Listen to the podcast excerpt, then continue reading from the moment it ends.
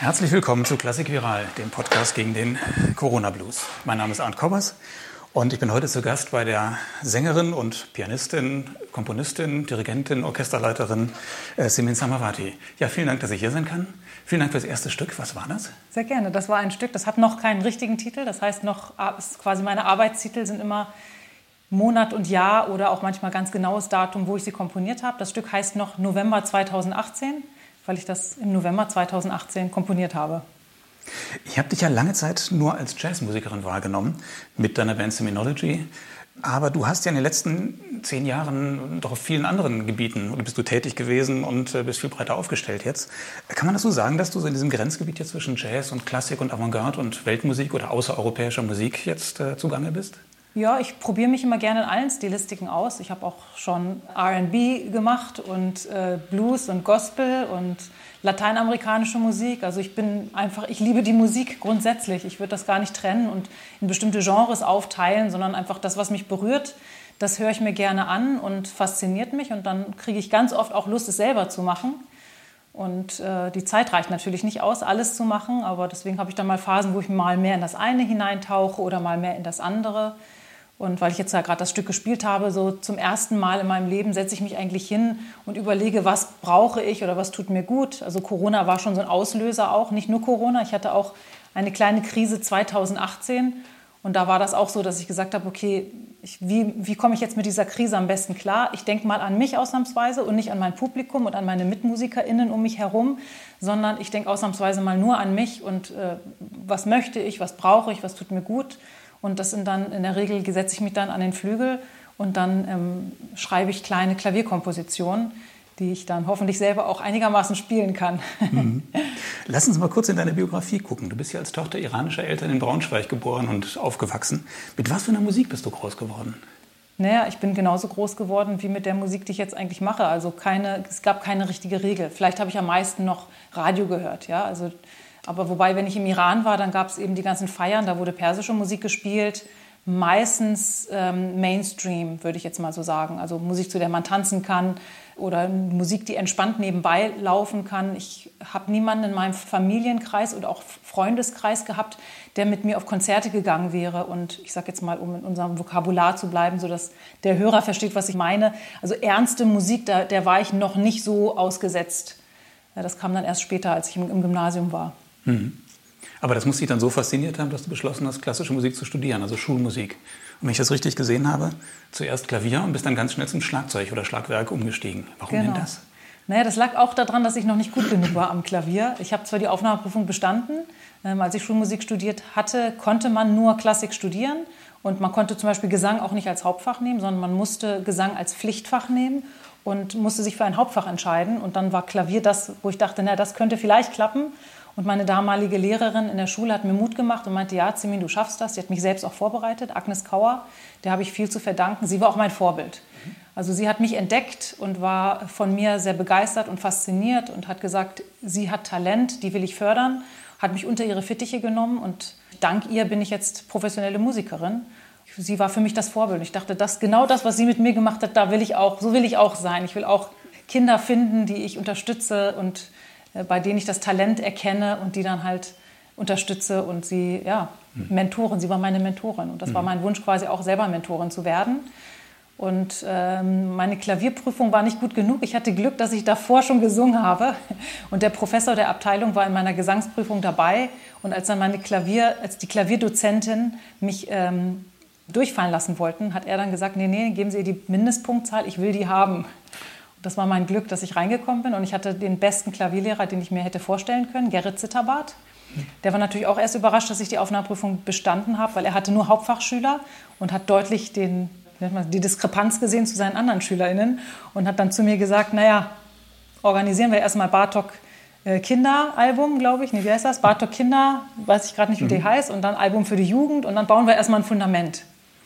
Und dann hatte ich noch Schlagzeugunterricht, das war mein Nebenfach. Und äh, ich hatte irgendwann den Andreas Böttger als, als Lehrer und äh, unfassbar tolle. Also ich habe einfach Glück gehabt, dass ich so tolle Lehrer hatte. Und die haben das quasi, diese Leidenschaft und diesen Ehrgeiz, ja, ich will üben und ich will besser werden, das haben die quasi in mir entfacht. Und dann bin ich quasi als Schlagzeugerin auf einmal total abgegangen. Und das hat mein Klavierlehrer mitbekommen und hat gesagt, Simin, versuch doch mal Überleitungsprüfung nach zwei Jahren und dann, du hast ja auch eine Leidenschaft für Jazz und dann könntest du beim Klavier vielleicht diese Leidenschaft mehr ausleben. Halbe Stunde Klassikunterricht, halbe Stunde Jazzunterricht bei Rolf Zielke und dann ähm, gehst du quasi als Schlagzeugerin ab. Und genau das habe ich dann gemacht. Finde ich war, da war auch immer ein guter Berater für mich. Also das ist immer toll, wenn man Lehrer hat, die auch sich interessieren für einen und, und merken, ah, da sind Leidenschaften und die kann man vielleicht so und so unterstützen. Das ist, glaube ich, da habe ich einfach großes Glück gehabt. Ich glaube, in der Regel, wenn ich das so sagen darf, eine leichte Kritik an die Hochschulen äußern darf. Die meisten Lehrer ziehen ihr Programm durch. Die hatte ich ja auch gehabt, die Lehrer. Mhm. Und äh, ob der Schüler das dann versteht und will und so weiter, ist dann zweitrangig. Aber es gibt dann eben die paar Perlen immer wieder zwischendurch, zum Glück auch in allen Hochschulen, behaupte ich mal, die dann einfach sowas erkennen und dann wirklich auch individuell fördern und unterstützen. Und da hatte ich einfach größtes Glück. Du bist also klassisch ausgebildete Schlagzeugerin, wie Simon Rattle so zum sagen. Wie wer? Wie Simon Rattle. Ja, ah, Der hat auch klassisches Schlagzeug studiert. Ach, das wusste ich ja. nicht. Ja, ich habe allerdings nicht mein Diplom gemacht. Mhm. Ich habe quasi den, den Schulmusikabschluss. Mhm. Und nach vier Jahren hatte ich dann überlegt, mache ich jetzt noch das Diplom. Ein Jahr lang hätte ich länger machen müssen. Und ich glaube, bei zwei Jahren wäre dann Soloklasse sogar noch drin gewesen. Und ich habe dann aus verschiedenen Gründen mich dagegen entschieden. Es war für mich also quasi entweder Schlagzeug oder Jazzsängerin. Und ich habe mich dann ja, wie man mhm. meiner Biografie entnehmen kann, für den Jazzgesang in Berlin studiert vor allen Dingen auch wegen der Stadt. Mich hat einfach Berlin sehr gereizt. Mhm. Und ich dachte, wenn ich in Berlin bin, dann will ich lieber Jazz studieren. Mhm. Spielst du denn noch Schlagzeug? Ich muss dazu sagen, wir sitzen ja, ja jetzt hier in, in, deinem Musikzimmer und hier neben dem Blüthner Flügel steht auch noch ein Schlagzeug. Aber ein Rock- oder Jazz-Schlagzeug? Ja, so ein Fusion-Schlagzeug würde ich das mal nennen. Ja, gut. Entsprechend wenig spiele ich drauf. Es ist nicht mein Traum Traumschlagzeug, aber das habe ich quasi am Anfang meines Studiums gekauft. Aber das machst Gute, du das noch auf der Bühne? Nee, gar nicht mehr. Also ich hatte doch interessanterweise vor ein paar Jahren, äh, wurde ich engagiert als Schlagzeugerin äh, mit einem Duo, Koran Irel und, und mich als Schlagzeugerin. Und da habe ich dann nochmal mein Set ausgepackt und das dann aber auch als Klassik umgewandelt. Also nicht das Set so, wie man es jetzt hier in meinem Arbeitszimmer sieht, sondern ich habe es mir quasi so, wie Klassiker das machen würden, umgebaut und entsprechend drauf gespielt. Ähm, die Leidenschaft ist natürlich da. Ich hatte ja auch schon mal ein Marimbaphon stehen und hätte mir beinahe auch eins gekauft also die Leidenschaft geht ja nicht weg. Also ich liebe es Marimbaphon, Klavier, Flügel war meine allererste Liebe und Schlagzeug habe ich mich auch sehr schnell drin verliebt. Das waren mhm. zwei Begebenheiten. Einmal bei einem Konzert von Lenny Kravitz. Da habe ich Cindy Blackman spielen sehen und dachte, okay, genau das will ich auch machen, oh ja. genau so wie sie das macht. Und das Zweite war, dass ich das Stück Magnificat gesungen habe von John Rutter. Da habe ich die Altstimme gesungen oder Mezzosopran, das weiß ich nicht mehr. Ich, saß, ich stand ziemlich weit vorne und direkt neben mir ähm, war der Paukist. Und das hat mich so fasziniert, dass ich irgendwie, ich, ich konnte natürlich noch singen, aber ich habe gemerkt, meine Konzentration ist fast mehr bei dem, was der Paukist gerade spielt, als, als den Gesamtklang wirklich wahrzunehmen, weil mich das so fasziniert hat. Und das war so diese Momente, wo ich gemerkt habe, okay, mein, mein Herz schlägt auf jeden Fall im Rhythmus. Mhm. Und warum bist du dann zum Jazz gewechselt? Ja, die Faszination und Leidenschaft für Freiheit. Mhm. Also ich liebe klassische Musik, aber ich habe mich manchmal schwer damit getan, wenn dann die LehrerInnen gesagt haben, jetzt guck doch noch mal genau, was da steht und die Dynamik und was steht denn da noch und da noch. Und ich war eigentlich immer jemand, der gerne gehört hat, mhm. die Töne und dann versucht hat, aus dem Zusammenhang der Töne dem Sinn zu geben und habe dann mal auch mal anders interpretiert und das war in der Klassik sehr ungern, also eigentlich gar nicht ge gewollt.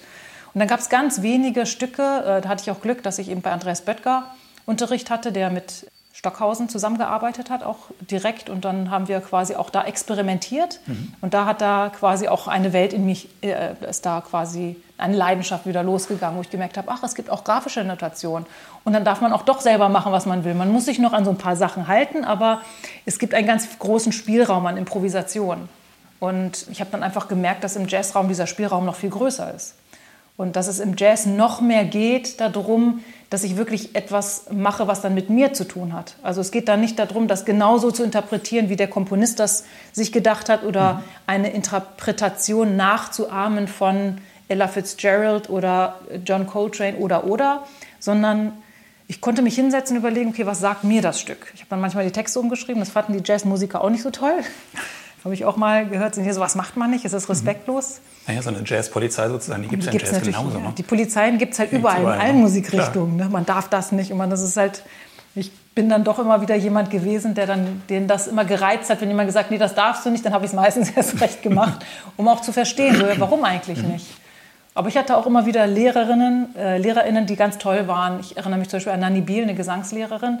Da mussten, das war meine Jazzgesangslehrerin, die äh, hatte uns die Hausaufgabe gegeben, eine Improvisation zu notieren über eine bestimmte Akkordfolge. Und dann gab es den Major-Akkord und ich habe dann in diesem Major-7-Akkord ganz mhm. knallhart die kleine Septime gesungen, statt der großen Septime, ja. wie man es eigentlich mhm. machen würde. Und ich habe mir darüber keine Gedanken gemacht. Ich habe es halt einfach, das, so habe ich es halt gefühlt. Und ihre Antwort fand ich ganz toll. Sie hat gesagt, so normalerweise wäre das anders, aber du machst das mit so einer Überzeugung, dass das mhm. funktioniert. Und da habe ich halt gemerkt, okay, Musik ist nicht nur Regeln, sondern Musik ist Emotion und Leute überzeugen. Und ich glaube, aus diesem Überzeugen wollen da komme ich ganz schlecht raus. Also mit dem, was ich mache, will ich auch schon die Leute überzeugen, so es geht auch anders. Sollte eigentlich auch so sein, ne? als Musiker überhaupt, wenn man vor Publikum geht, sollte man die, die Leute überzeugen wollen. Ja, dann habt ihr 2000 oder du hast dann 2002 die Band Seminology gegründet. Du warst 26, das war dann wahrscheinlich Ende des Studiums, ne? oder nach dem Da Studium. war ich gerade ganz frisch in Berlin, genau. 2000 mhm. habe ich ja genau angefangen hier zu studieren mhm. und dann 2001 habe ich mit dem Pianisten Benedikt Jane, wir haben gemeinsam angefangen zu studieren, mhm. ganz viel Musik gemacht. Er hat quasi seine Kompositionen mir gezeigt, ich habe meine gezeigt, dann habe ich für seine Texte geschrieben und dann haben wir so ein kleines Repertoire, haben wir gemeinsam entwickelt und irgendwann einfach gesagt, wir nehmen noch Bass und Schlagzeug dazu und dann gab es die Band quasi 2001, 2002 waren wir, glaube ich, das Quartett und 2003 haben wir dann unser erstes Konzert mal aufgenommen, um Booking damit zu machen. Ja, und ihr wart damit ja auch ziemlich erfolgreich. 2008, wenn ich es richtig sehe, hat Manfred Eicher, oder ist ja auf euch aufmerksam geworden, der legendäre Produzent aus München. Dann habt ihr auch 2009 eine erste CD bei ECM, bei diesem ebenfalls legendären Jazz- und neue klassische Musiklabel gemacht. Aber nur drei CDs dann bis 2015. Und jetzt machst du ja doch eine ganze Menge andere Projekte, wenn ich das richtig sehe, hauptsächlich. Gibt es die Band überhaupt noch? Ja, Terminology gibt es noch, aber da muss ich mal sagen, so ein bisschen Shame an alle die VeranstalterInnen, die es so gibt, die uns halt nicht unterstützt haben in der Vergangenheit. Es gibt natürlich auch welche, die uns unterstützt haben, aber zu wenig. Und dementsprechend ist die Band irgendwann ausgestorben, wenn man keine Auftrittsmöglichkeiten bekommt oder so viel dafür tun muss, damit man mal auftreten darf. Und dann auch ganz oft unter ganz schlechten Bedingungen, da wird man frustriert. Also das macht ein Musiker. Mhm nur bis zu einem gewissen Grad mit. Und das war dann einfach, keiner hat sich drum gekümmert, mhm. genug drum gekümmert. Mhm. Und wir haben eher immer die, die Antwort bekommen, ja, es ist zu kompliziert und ja, es versteht ja keiner Persisch und es ist nicht zu, es ist zu so oder es ist zu so, es ist zu edgy, es ist nicht edgy genug. Also jeder hatte quasi einen Grund, also alle waren sich einig, dass das alles auf höchstem äh, Niveau passiert, aber die meisten haben sich damit schwer getan, äh, uns zu buchen oder halt so schlechte Bedingungen uns angeboten, dass wir gesagt haben, nee, das, das, das geht nicht, das gehört mhm. sich nicht, da können wir nicht mitmachen. Und entsprechend wenig haben wir dann gespielt. Und wenn man nicht spielt, dann habe ich irgendwann auch gesagt, warum soll ich jetzt noch weiß, groß komponieren für die Besetzung, wenn mir am Ende die Bühnen fehlen, auf denen ich das zeigen darf. Und äh, mit ganz großer Leidenschaft habe ich dann 2013 das Orchester gegründet, mhm. was eigentlich viel schwieriger ist, auf die Bühne zu bringen. Aber wenn dann bei mir etwas, irgendwie, wenn ich dann von etwas überzeugt bin, von einer Idee und dann Leute finde, die diese Idee auch ähm, mit mir teilen, diese Leidenschaft, dann kann ich nicht anders. Dann muss ich erstmal los und, mhm. äh, und dann gucken, wie viele Hürden ich überwinden muss und kann. Und man hat ja immer wieder auch Glück zwischendurch. Damals war mit Seminology unser Glück, dass eben Manfred Eicher gesagt hat, ja, ich arbeite mit euch zusammen. Und jetzt haben wir halt einfach das Glück, dass die Leute aufmerksam werden aufs Orchester, dass sie sagen, ach ja, das ist aktuell, darüber muss gesprochen werden. Und so etwas auf die Beine zu stellen, auf diese Art und Weise, mit dem Inhalt, den wir haben, das äh, ist schon was sehr Besonderes. Und im Moment haben wir noch die Unterstützer. Hm. Ja, es ist ein Jammer, dass die Band nicht mehr gibt. Also Seminology fand ich eine tolle Band, tolle Musik. Und weil du es gerade schon angesprochen hast, nur um das auch nochmal kurz anzusprechen. Äh, du hast da Persisch oder singst da Persisch. Und du singst auch generell nur Persisch, oder? Auch nee. in neuen Projekten oder singst du auch in anderen Sprachen? Ich singe in ganz schön vielen verschiedenen ja. Sprachen, je nachdem, welche immer, Projekte. Wenn ich dich höre, ist es immer nur Persisch, oder? Ja, dann hörst du mich zu wenig, würde ich sagen. das kann gut sein, ja. Nee, also ich hatte Auftritte mit Taiko Saito zum Beispiel. Da habe ich japanische Lyrik gesungen, weil sie die ausgesucht mhm. hat für mich. Das fand ich sehr schön. Mit Korhan Erel habe ich öfter auch türkische Lyrik gesungen.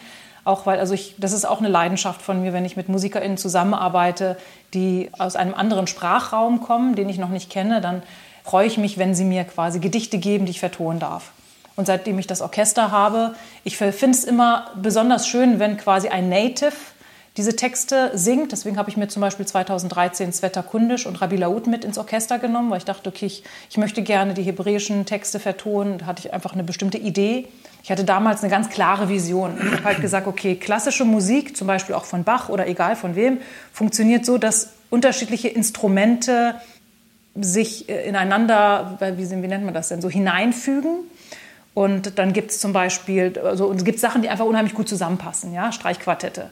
So, dann schreibt man, komponiert man für Streichquartette, das, wobei das ein schlechtes Beispiel ist. Ich finde eigentlich diese Mischung, finde ich eigentlich schöner, ja, dass man, ähm, kann, gehen wir mal kurz in den Jazz rein, es funktioniert immer, Klavier, Kontrabass, Schlagzeug, das verkauft mhm. sich super, das klingt immer gut. Also es gibt quasi die Sachen, wo man weiß, das funktioniert. Das Orchester braucht das und das und das und das, hier ein bisschen Blech, ein bisschen Holz und ein bisschen weiß ich nicht was, gerne auch Percussion und dann klingt das auf jeden Fall schön. Und jetzt habe ich mich gefragt, wie wäre das denn, wenn man so umgeht mit den Sprachen? Dass ich sage, ich habe die hebräische Sprache. Jede Sprache hat ja einen ganz eigenen Klang, eine eigene Rhythmik, würde ich sagen, Phrasierung. Und was wäre, wenn man versucht, in diese Phrasierung der jeweiligen Sprache hineinzutauchen und den Klang der Sprache zu nehmen und die miteinander zu verbinden? Und zwar mhm. so, dass sie sich eben ergänzen und, und dass es harmonisch, also harmonisch wie möglich wird. Das war ein Festival, was mich eingeladen hatte, das äh, Nächte des Ramadan Festival. Und äh, da dachte ich, das ist doch ein schöner Moment, genau diese Vision mal auszuprobieren, habe ich quasi von David einen Psalm genommen, den bekanntesten, 23, der Herr ist mein Hirte. Dann habe ich, äh, das war gerade Ramadan, wie gesagt, habe ich den Kanunspieler gefragt, was lesen denn die Muslime äh, zu Ramadan? Hat er gesagt, na, die Schura 91 ist total wichtig, Ashams. Dann habe ich die Schura quasi unter die Lupe genommen und habe noch von Mevlana, also Rumi, ein, ein Gedicht genommen auf Persisch und habe dann quasi diese drei Sprachen ineinander geflochten und dachte mir, jetzt nehme ich Bach noch mit dazu habe mich quasi so ein bisschen in seine Welt versetzt und habe dann quasi mich, ja, habe dieses, ich glaube, eins der, der Stücke, wo ich sehr lange dran gesessen habe, weil es sehr lange gedauert hat, bis es dann so war, wie ich es haben wollte. Und ich brauchte natürlich auch die Hilfe immer von, äh, wie gesagt, von Sveta und von Rabi Laoud. Oder in dem Fall war es dann jemand anders noch, als ich es komponiert hatte, die mir quasi auch mich unterstützen in dieser ganzen Rhythmik und Phrasierung der Sprache. Und dadurch ist das Stück Gebete entstanden. Und ich dachte, bei den Musikern mache ich es genauso. Ich nehme mal eine etwas unüblichere Besetzung. Äh, in meinem Kopf war damals Bassklarinette. Mhm. Lass uns da gleich ja, noch, gleich gleich noch davon gehen. Ah, nee. Nee, ich würde okay. gerne auch noch gleich reingehen. Ich will noch mal kurz auf den, auf den Text noch mal zu sprechen kommen. Es ist ja. immer die Frage, die Gewichtung zwischen Text und Musik und wie wichtig ist der Text. So schön es klingt und wenn es für die allermeisten Zuhörer fremde Sprachen sind, dann hört man den Klang und versteht ja nicht, worum es geht. Ist dir das gar nicht wichtig? Natürlich, aber man kann doch auch mal fragen, oder? Klar. Man kann sich ja damit beschäftigen, ja. ins Programmheft reingehen, man ja. kann eine E-Mail schreiben, man kann ja. ins Booklet hineinschauen. Aber in dem Moment, wo man zuhört, hört man im Grunde den Klang. Man denkt, oh, klingt toll, aber man hat keine Ahnung, worum es geht. Ja, aber wenn du dir Mahler anhörst oder Beethoven, Stimmt. dann ist das ja genauso. Es äh, macht ja keinen Unterschied. Mhm. Das ist, da sind wir wieder bei dem grundsätzlichen Thema, das ist halt Musik. Mhm. Und entweder ich beschäftige mich vorher und, äh, und studiere das vorher oder ich gehe mal einfach so hinein und lasse mich einfach mal, also ich mache das ganz oft, dass ich in Konzerte hineingehe, ohne mich mit dem Werk wirklich intensiv auseinanderzusetzen, sondern erstmal das Werk als Werk sprechen zu lassen. Und in dem Moment, wo es mich dann wirklich fasziniert und berührt, dann gehe ich in die Tiefe hinein. Ja, was singt denn die Person eigentlich? So ging mir das mit Chayom damals. Ich mhm. habe einfach nur ein Gedicht gehört, ein persisches Gedicht, ein alter Mann auf einer CD.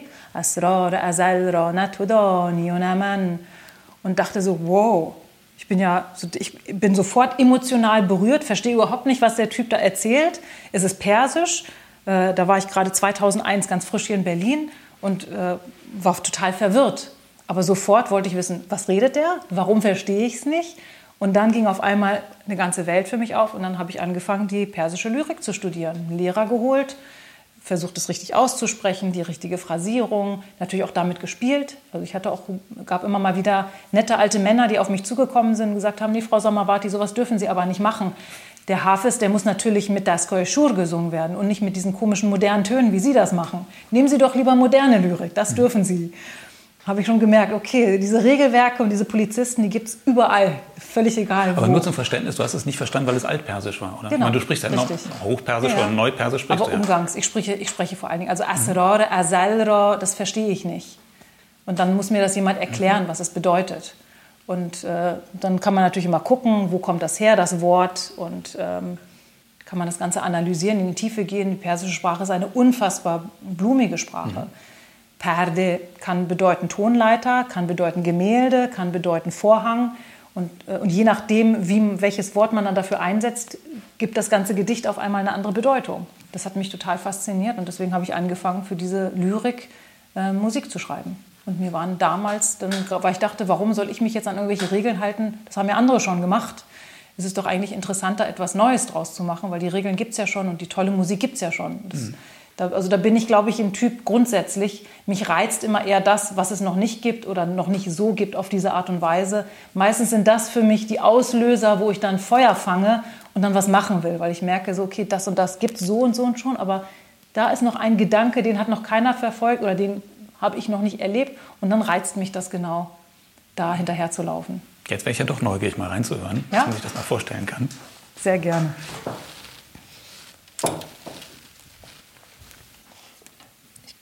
Ich gehe mal direkt in den Stream von ECM. So, wo haben wir es denn? Gebete heißt das Stück.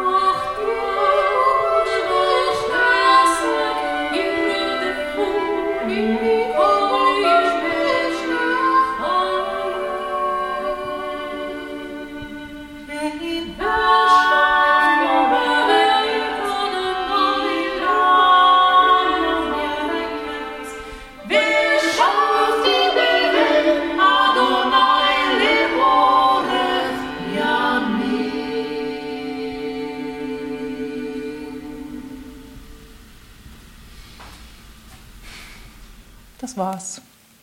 Schön, schönes Stück. Dankeschön. Dann nutze ich die Lücke und nehme noch mal ein bisschen Tee nach. Ja, gerne. Ja, jetzt haben wir bis jetzt immer nur vom Orchester gesprochen und noch gar nicht den Namen genannt. Das ist ja das Trickster Orchestra. Genau. Ein Trickster ist ja im Englischen irgendwie ein Gauner oder so ein Betrüger oder sowas. Aber nicht nur. das ist nicht das, was ihr meint, ne? Nee, Auch der Schelm. Trickster hat ja ganz viele Gesichter. Das ist ja das Tolle beim Trickster. Das ist eine mythologische Figur, die es in allen Kulturen gibt. Und der sieht sehr, sehr, sehr unterschiedlich aus und hat unterschiedliche Fähigkeiten. Aber so grundsätzlich ist er schon der Schelm, der Sachen anders macht, als alle anderen das machen. Deswegen passt das so ganz gut zu uns.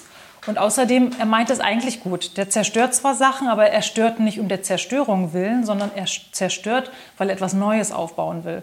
Und manchmal ist das nötig. Ich glaube, dass, dass das sogar sehr wichtig ist. Und ich glaube, gerade in, jetzt bleiben wir mal in Deutschland einfach nur, dass es hier zu viele Strukturen gibt, die ähm, eher hinderlich sind für, für alles Mögliche, für die Kunst, für die Art und Weise, wie die Kunst gemacht hat, wie sie honoriert wird. Und ähm, manchmal muss man die Sachen mal auf den Kopf stellen und vielleicht auch wirklich mal kaputt machen und neu aufbauen, damit es dann auch passt in das Heute. Ich denke, da leben wir noch zu sehr in der Vergangenheit. Wenn man die Homepage äh, des, des Orchesters aufmacht, dann äh, erscheint das Bild, das du auch da an der Wand hängen hast. Äh, da sind Ketan Bhatti, das ist ja auch der Schlagzeuger von Seminology und du, ihr seid da zu sehen. Und ein paar andere Musiker, die so Tiermasken auf dem Kopf haben. Das heißt, seid ihr beiden die einzigen sichtbaren Köpfe des Orchesters? Nee, das sind wir nicht. Der Grund, warum das Foto so aussieht, wie es momentan aussieht, ist, dass wir die MusikerInnen nicht zusammengekriegt haben. Das Orchester muss man halt verstehen. Das sind halt nicht Orchestermusiker, die da zusammenkommen, sondern das sind alles SolistInnen. Die sind in ihrem eigenen Bereich unfassbar bekannt, berühmt und sind unterwegs. Wir haben es nicht geschafft, obwohl wir ein Jahr im Voraus geplant haben, an zwei zusammenhängenden Tagen alle MusikerInnen zusammenzubekommen für die CD-Aufnahme. So dass, das ist zum Beispiel der Grund, warum ich selber das allererste Stück, was auf der CD zu hören ist, Shirama Alot, das habe ich eigentlich fürs Wetter komponiert und eigentlich hätte sie es singen sollen. Aber wir haben es nicht geschafft, das so zu organisieren. Und dann war es mir wichtiger, das Stück Gebete mit ihr aufzunehmen. Da habe ich gesagt, na gut, dann singe ich das halt selber.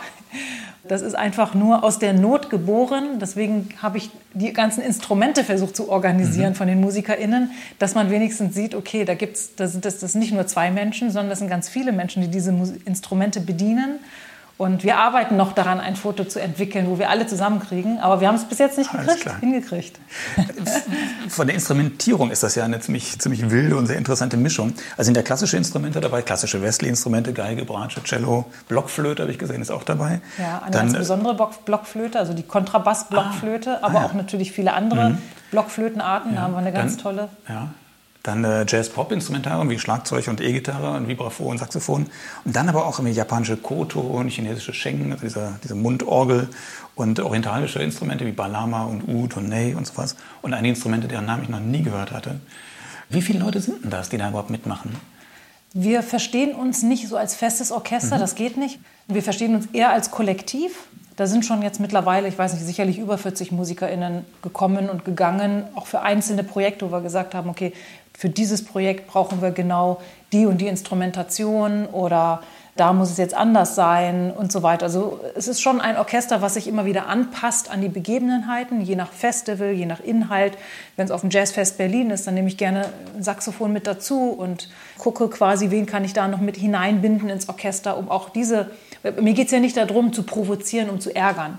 Ich möchte ja mit Liebe provozieren und äh, bemühe mich auch immer dann, je nach Format, die Musiker so zu... Ähm, kuratieren, kann man das so nennen, zusammen zu, zu, zu bringen. Das mache ich ja mit Ketan auch zusammen, ähm, um auch das Publikum zu gewinnen, dass das Publikum auch sagt, ah ja, damit kann ich mich verbinden. Das, das verstehe ich. Und dann ist hoffentlich der Hörer, die Hörerin ähm, bereit zu sagen, okay, das ist noch ein bisschen seltsam für mich, aber ich kann mich ja damit verbinden und vielleicht hilft diese Verbindung, auch das andere zu verstehen oder sich für das andere zu öffnen. Also ich möchte die Leute schon auch mit Liebe gewinnen. Und deswegen überlege ich mir, welches Publikum hört mir gerade zu und entsprechend versuche ich dann auch das Orchester zu besetzen. Das ist schon so, ein, so eine gewisse Leidenschaft von mir auch. Natürlich auch mit anderen Sachen, dass ich sage, okay, es gibt Momente, das muss das Publikum dann halt mal aushalten. Ähm, wie gesagt, nicht, weil ich ärgern will, sondern weil, weil ich eine Leidenschaft habe, dafür zu zeigen, Musik ist mehr als das, was die unterschiedlichen HörerInnen vielleicht gewohnt sind. Mhm.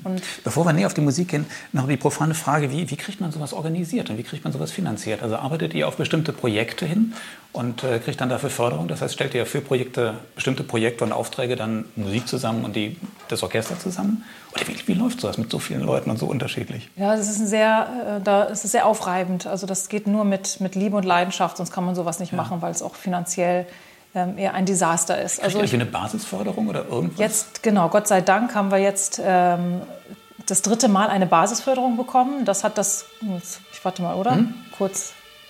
Genau, wir hatten jetzt dreimal die Basisförderung bekommen. Das erste Mal ähm, hat uns der, der Jazzbeirat hat uns ähm, eine Basisförderung gegeben. Im zweiten Jahr hat er sie uns nicht gegeben.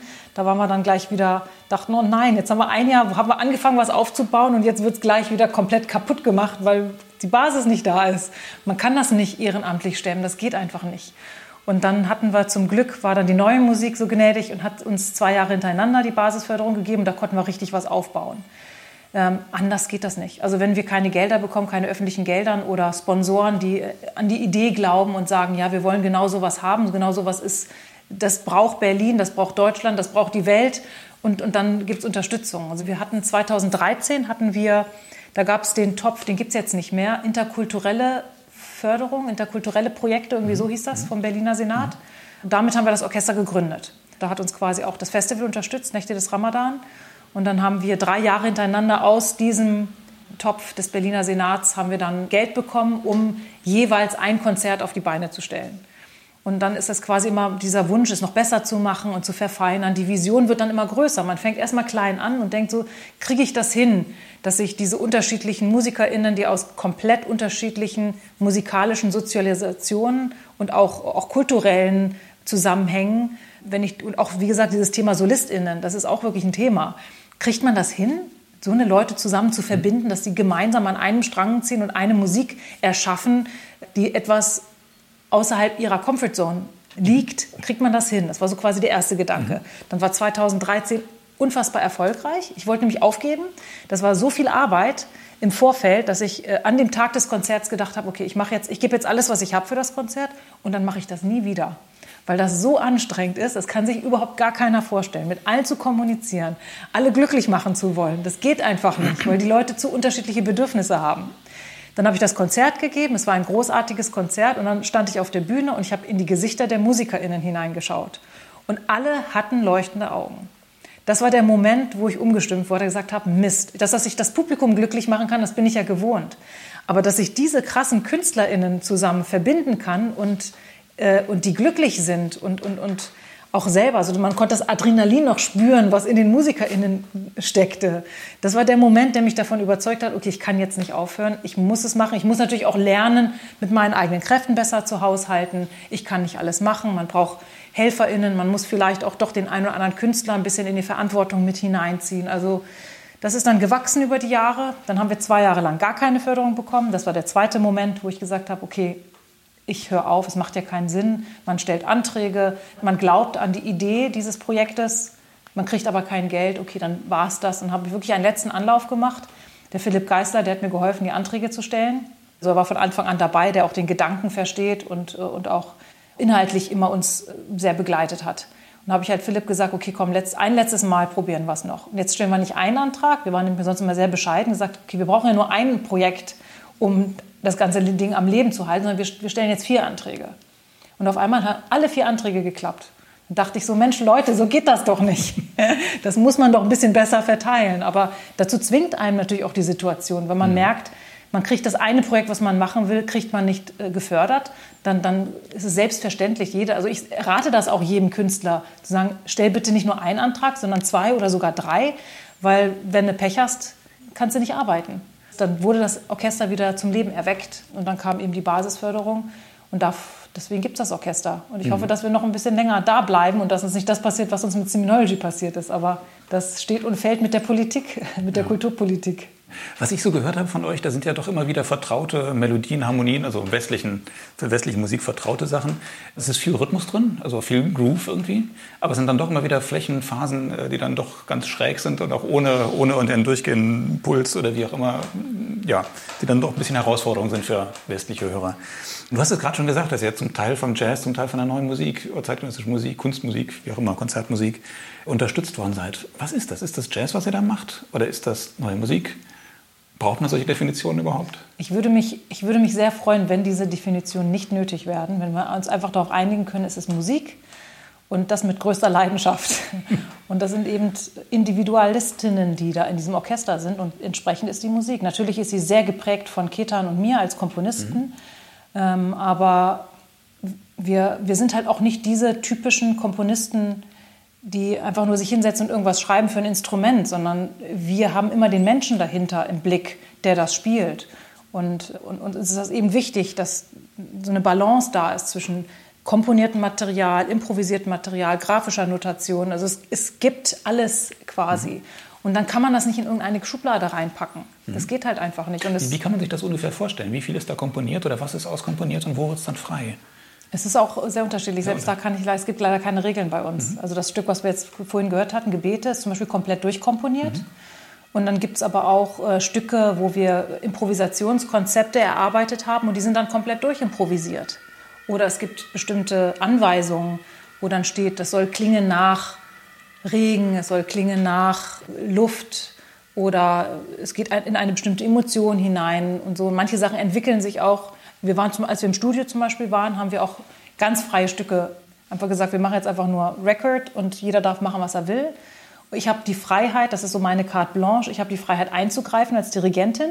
Das mache ich ab und zu mal auch. Aber ich sage auch manchmal, nee, ich lasse jetzt mal meine MusikerInnen einfach das machen, was sie wirklich wollen. Und manche sind glücklich, dass ich diese komplette Freiheit gebe und andere wünschen sich manchmal mehr Anleitung. Also das ist halt immer diese Diskrepanz. Der eine möchte das, der andere möchte das, der eine braucht das, der andere braucht das. Und ich bin dann da vorne immer, ich muss quasi immer sofort Entscheidungen treffen und versuche quasi auch zu fühlen, was brauchen die Einzelnen, was braucht das komplette Orchester. Das ist halt äh, eben, das ja, das macht es ja so schwer. Das macht es auch so schwer, Anträge zu stellen, weil wir eben nicht in eine klare Kategorie hineinpassen. Und dieses System ist aber danach aufgebaut. Es gibt eben ganz klare Töpfe, wann wer sich wo bewerben kann. Mhm. Und deswegen ist die Angst ständig da, wieder rausgeschmissen zu werden. Dass die, mhm. dass die Jatzer dann sagen, nee, ihr seid aber kein Jazz, geht doch mal woanders hin. Und dass die aus der neuen Musik sagen, nee, ihr gehört nicht zu uns, geht doch mal woanders hin. Das ist ja, bin ich ja gewohnt schon mit Seminology. Ständig werde ich irgendwo anders hingeschickt. Und, äh, und dann gibt es das Schimpfwort noch der Weltmusik, weil die Leute dann irgendwie nichts damit anfangen können. Es ist eben keine ernste europäische mhm. Musik. Es ist kein Jazz oder äh, amerikanisch. Es hat keine klare, keine klare Struktur. Na, dann nennen wir es halt Weltmusik und dann weg. Also das ist dann so die, die da, da dürfen dann alle hin, mit denen man nichts anfangen mhm. kann in Europa, oder? Ja. Sind diese Kategorien nach deiner Erfahrung auch wichtig für Veranstalter oder auch fürs Publikum? Denken die auch in solchen Schubladen oder eher nicht? Also ich habe das Vorurteil, dass das die VeranstalterInnen sind, vor allen Dingen, die diesen Schubladen äh, denken. Und dann heißt es immer mein Publikum, wenn ich mit VeranstalterInnen rede. Mein, für mein Publikum ist das zu kompliziert. Mhm. Ja? Oder mein Publikum braucht das und das und das und das. Mhm. Und ich bin der Meinung, das stimmt nicht. Also jedes Mal, wenn ich irgendwo gespielt habe, habe ich es geschafft, dass das Publikum begeistert ist. Ich habe regelmäßig Feedback bekommen von wegen, das ist zwar eigentlich nicht meine Musik, aber wie Sie das machen, sind toll. Oder auch Freunde mhm. von mir, ja. Mhm, da kam mal jemand, ja. mit dem ich, den ich kenne, der, der meinte, Mensch, ich bin ja sogar als Klassiker auf meine Kosten gekommen. Der war ganz überrascht das Publikum äh, lässt sich überraschen. Man kann das schon ein bisschen. Man, das Publikum braucht natürlich, man muss es an die Hand nehmen. Mhm. Das sehe ich zum Beispiel auch als meine Aufgabe als Frontfrau, dass ich sage, ich bemühe mich so gut ich kann, das Publikum an die Hand zu nehmen, indem ich die entsprechenden Ansagen mache oder auch dem Publikum Momente gebe, wo ich denke, okay, das ist jetzt vielleicht die Musik, wo sie sich entspannen können, mal die Augen zumachen können, wo mal nicht das Gehirn rattern muss. Mhm. Aber dann möchte ich auch mal hat mir auch schon mal jemand gesagt, man muss immer so viel nachdenken bei deiner Musik. Ich sage, naja, das ist doch okay. Wir müssen doch auch mal nachdenken dürfen, auch, mhm. auch über die Kunst und über den künstlerischen äh, Outcome. Hast du eigentlich eine vernünftige Definition für Jazz? Und was nicht Jazz ist? Oder nee. gibt es die gar nicht mehr? Braucht man die? Mhm. was ist Jazz und was ist nicht Jazz? Und dann kann man es ja irgendwie auch noch ein, ne? Cool Jazz, Bebop und da können wir dann ja Swing und was weiß ich, welche ganzen mhm. Sachen. Da hinten ist ja der ganze Jazzbaum. Mhm. Und da daneben, also hier in meinem Arbeitszimmer, ne? History of the Jazz. Und da haben wir noch die Neuzeit. Mhm. Also, Aber hängt es mit Groove zusammen oder mit Improvisation? Wahrscheinlich ein Wunsch nach Freiheit, äh, ein Wunsch nach ähm, Protest, gehört, gesehen zu werden. Ähm, vielleicht auch manchmal der Wunsch, bestimmte Leute auszuklammern oder mhm. irgendetwas anders zu machen. Aber das haben wir ja in allen Stilistiken, oder? Oder vielleicht auch eine eigene Sprache, einen eigenen Klang zu finden und nicht einem, einem Klangideal nachzufolgen. Kann das Vielleicht sein? auch das, ja. Aber ich meine, man hat dann trotzdem ja seine Vorbilder und möchte dann auch diese Leichtigkeit von Ella Fitzgerald haben oder diese Aggressivität von John Coltrane oder, oder, oder. Also mhm. ähm, als Student als Studentin habe ich mich schon mit ganz vielen Sachen beschäftigt und habe mich auch quasi auch da inspirieren lassen. Ich gesagt habe, okay, genau das will ich jetzt können und habe mich dann komplett auf Ella Fitzgerald gestürzt oder irgendwie den Humor von Horace Silver. Das hat mich so fasziniert, dass ich dann auch ganz viel Klavier geübt habe auf einmal. Wie gesagt habe, das ist das Humorvolle, was er hat und was ich auch bei, bei Monk höre, das hätte ich auch gerne. Ne? Mhm. Diese Leichtigkeit, ein bisschen auch dieser Schelm, da kommt wieder der Schelm, ja, der Trickster mhm. heraus.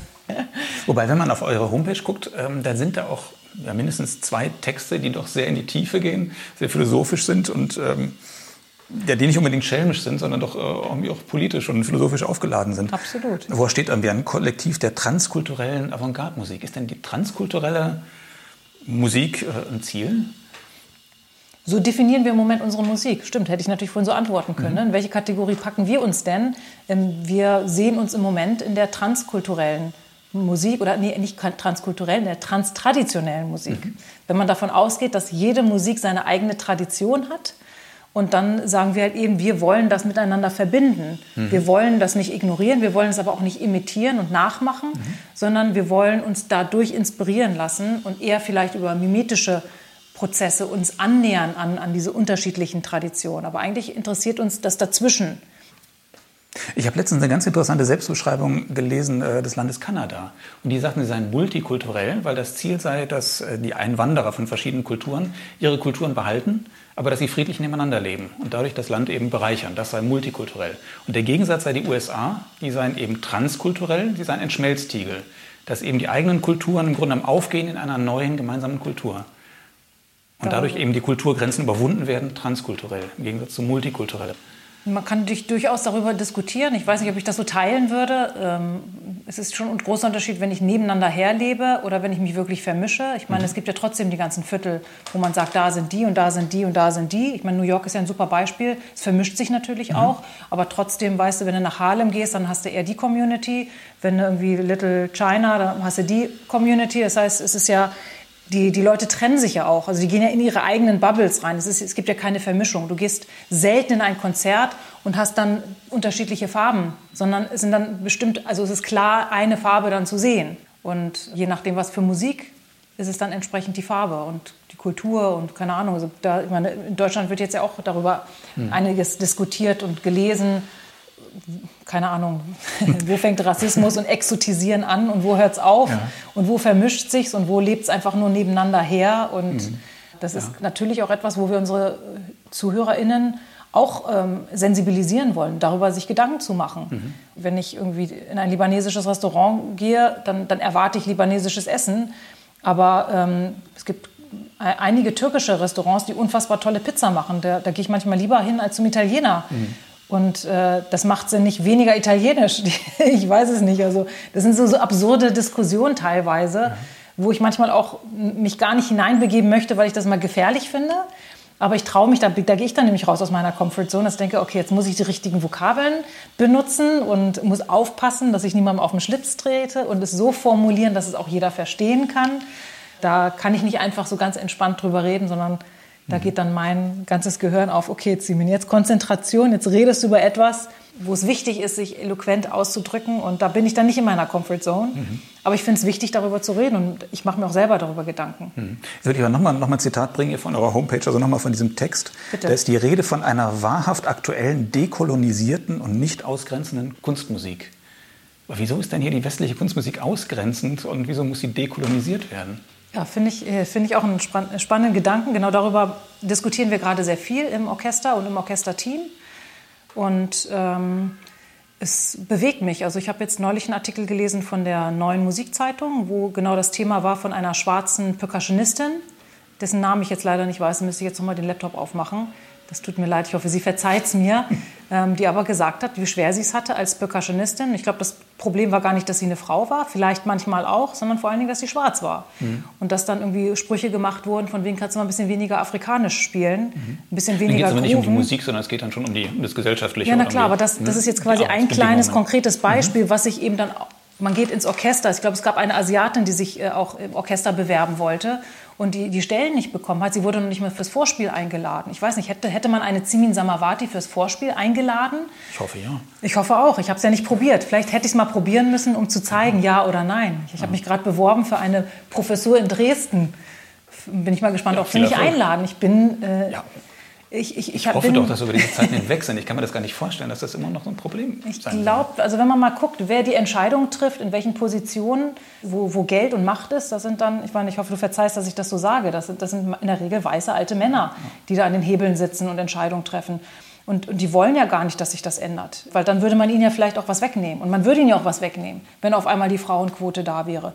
Wenn auf einmal das wichtig wäre, dass nicht alle weiß sind, sondern mhm. dass, dass wirklich auch mal drüber gelegt, äh, auch da mal mit Quoten ähm, gearbeitet wird. Auf der anderen Seite in den deutschen Musikhochschulen sind die, die Studenten und Studentinnen sind zu 80 Prozent, soweit ich weiß, äh, Ostasiaten. Ja, und also dann da ist nicht mehr das ins Orchester. Ist das, spiegelt das, spiegeln das die Orche entsprechenden Orchester auch wieder oder nicht? Ja, doch, es entwickelt sich. Es, es geht, ja. Also ich glaube, schon seit 20 Jahren gibt es kein Orchester in Deutschland mehr, wo nicht ein Japaner sitzt oder Japanerin. Hieß okay. es früher schon. Ja, gut, dann, dann kennst du dich, dann kennst du dich da auf jeden, Fall, auf jeden Fall besser aus. Ich habe mich neulich mal mit dem Jazz beschäftigt, mit den, mit den ganzen, so viele gibt es ja gar nicht, ne? mit den drei Orchestern, äh, Big Bands, Entschuldigung, mit den drei Big Bands, die es gibt, WDR, NDR anders, ne? und ne? da war ich schockiert. Da dachte ich, ja, das, oh, das ist peinlich. Das, das ist, anders. Also ja. liebe JazzmusikerInnen und, und, und die Leute, die diese Entscheidung treffen, äh, das ist sehr peinlich. Da müssen wir echt mal was dran ändern. Ja.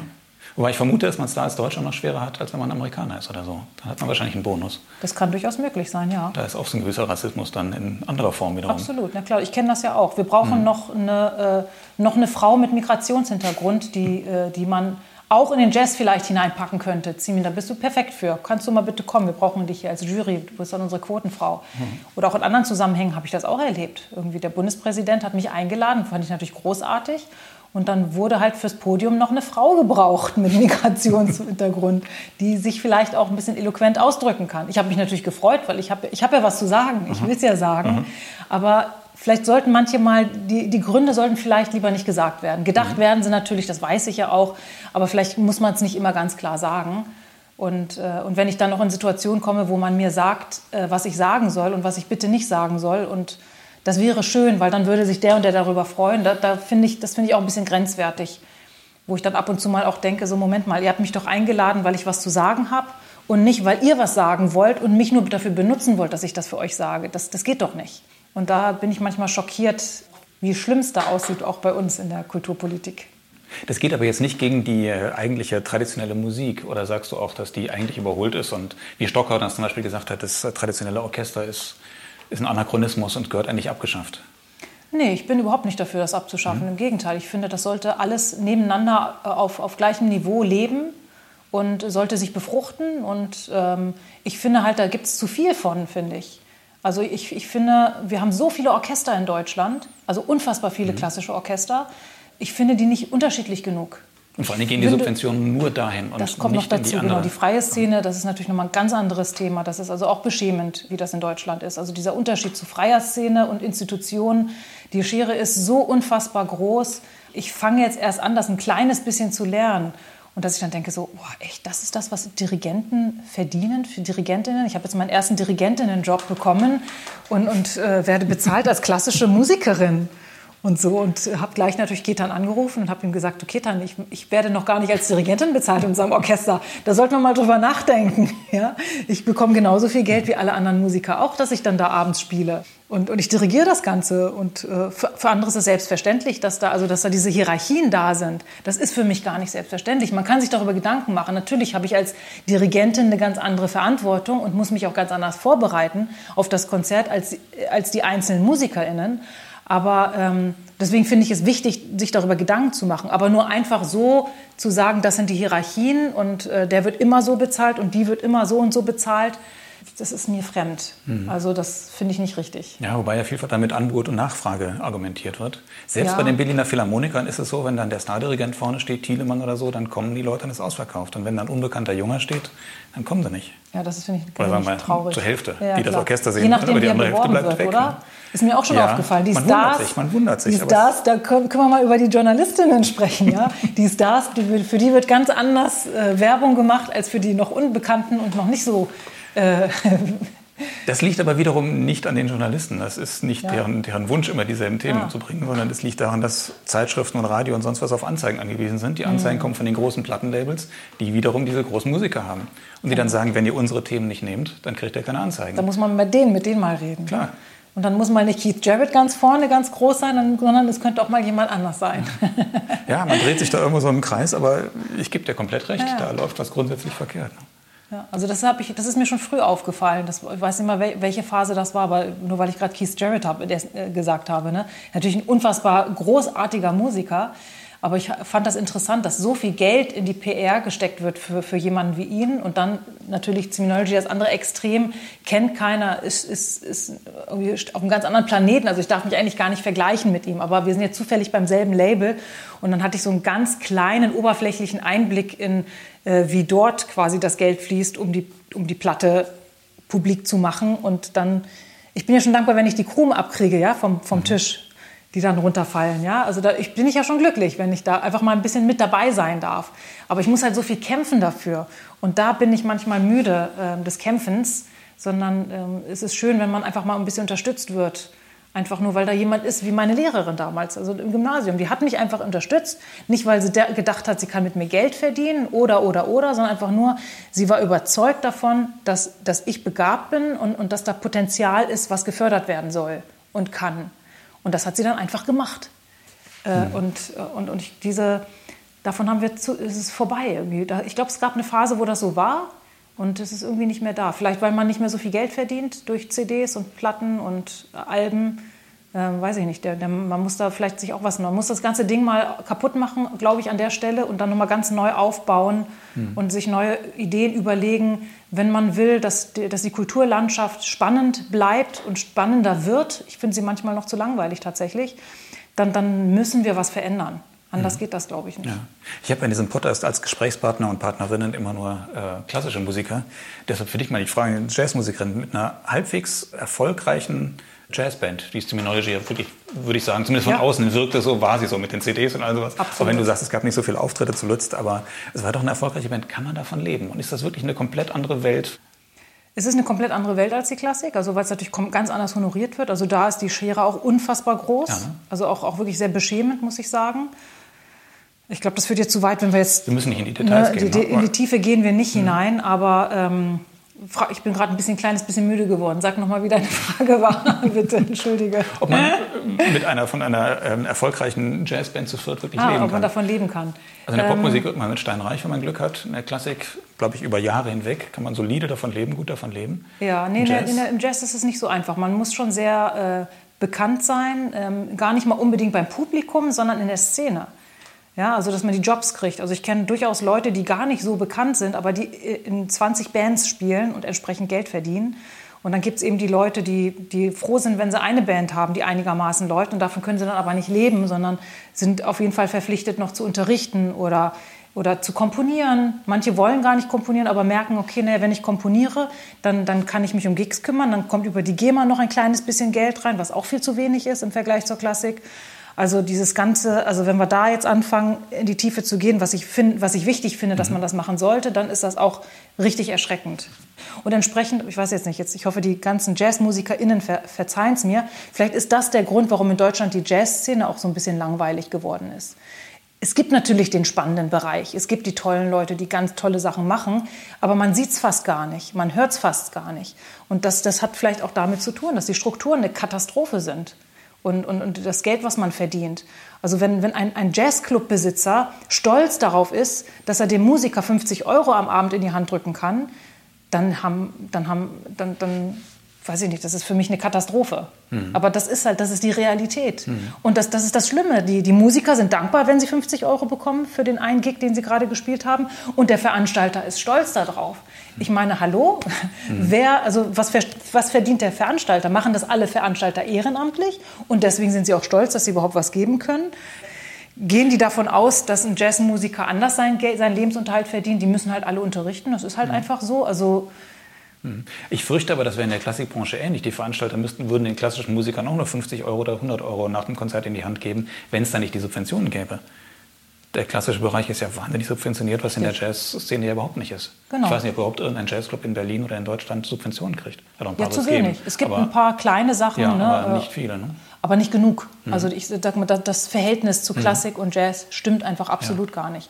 Und wie wäre es, wenn wir dann auch einfach mal diese Genres aufbrechen würden? Da sind wir wieder beim Anfangsthema. Mhm. Vielleicht ist das ja nicht nötig, dass man diese Genres ständig hat. Musik soll, muss gefördert werden. Mhm. Ja, das ist einfach unfassbar wichtig. Unser kulturelles Erbe, was weiß ich, kann man bestimmt schöne Vokabeln für finden. Das ist nicht wichtig. Aber letzten Endes ist es Musik.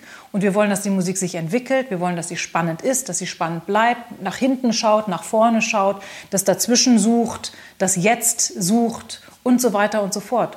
Und wenn dafür nicht entsprechend der, die Unterstützung da ist, finanziell, dann sehen die Szenen entsprechend so aus. Und ja. ähm, da haben wir Nachholbedarf. Ja. Das wäre eigentlich ein schönes Schlusswort. Ich will trotzdem noch mal so einen Werbeblock dranhängen. Denn es kommt ja jetzt nächsten Monat, also im April, die CD, die erste CD. Kommt sie trotzdem trotz Corona und obwohl ja, ihr nicht ich freue mich. Sie, sie wäre schon letztes Jahr gekommen, im ah. Oktober, wenn Corona nicht wäre. Aber äh, jetzt kommt sie trotz Corona im April.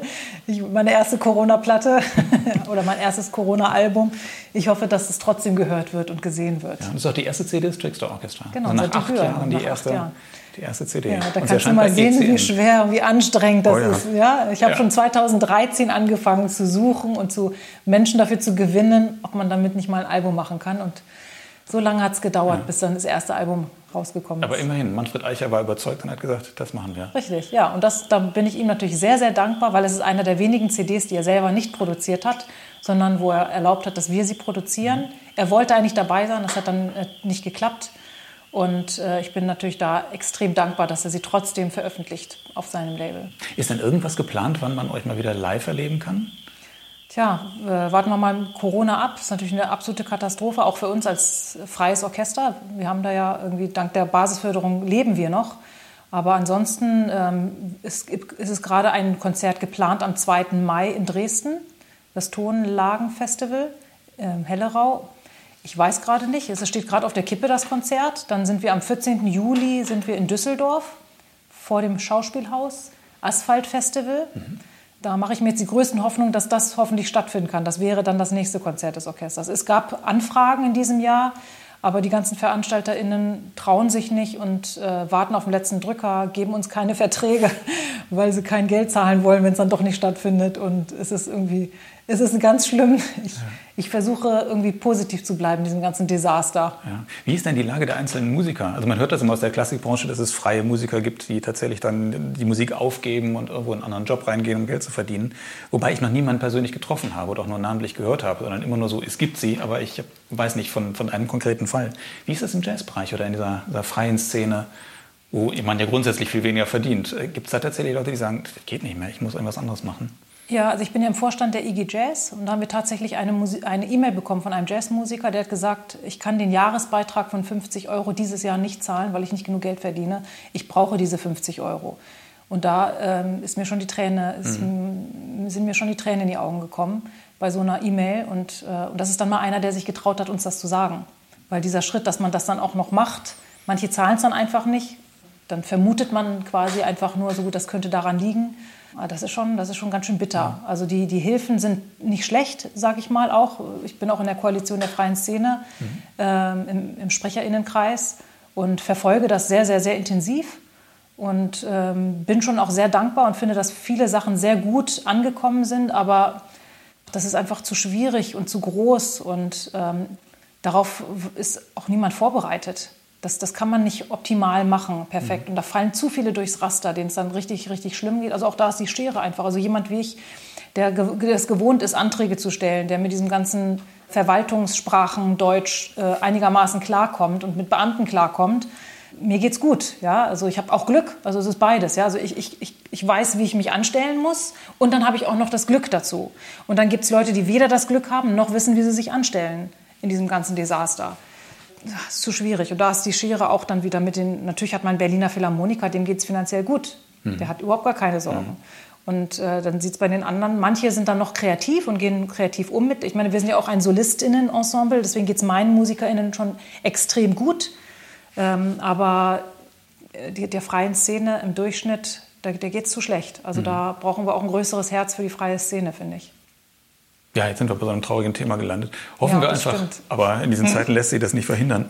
Also hoffen wir trotzdem, dass diese Pandemie endlich irgendwie mal vorbeigeht. Bitte, ja, ganz Und schnell.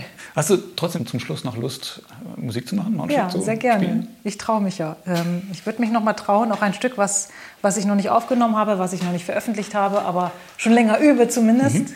Meine Leidenschaft zu singen und zu spielen, die geht natürlich nicht weg. Dann sage ich vorweg schon mal vielen Dank fürs Gespräch. Ja, sehr gerne. Und vielen Dank fürs Zuhören. Dankeschön. Danke fürs Vorbeikommen und Fragen stellen. Das ist ein Stück, nee, ein Gedicht von Furuch Farrokhzad, meine Lieblingsdichterin aus der modernen persischen Lyrik. Das Stück heißt Guzaron. Wäre es nicht schön, wenn wir wie zwei Schwalben wären, die einfach von Frühling zu Frühling wandern könnten? Ganz am Ende sagt sie, hilf mir, dass ich vergesse. Ganz kurz. Das ist ein ganz tolles Gedicht und man, man kann da in die Tiefe gehen. Ich habe jetzt ähm, in diesem Stück die eine Hälfte des Gedichts vertont. Und auf meiner Website, ne, auf meiner nicht, aber auf der Website von Seminology kann man den zweiten Teil des Gedichts lesen. Und wenn man mich fragt, dann schicke ich auch gerne das komplette oh ja. Gedicht.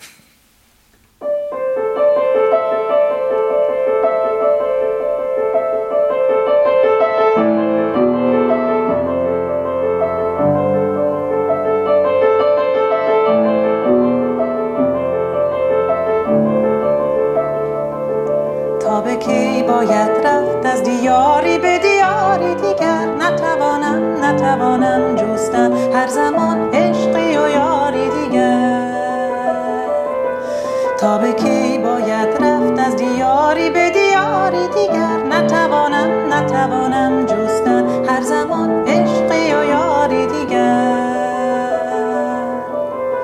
کاش آن دو پر از تو بودیم که همه عمر سفر می کردیم از بهاری به بهاری دیگر از بهاری به بهاری دیگر.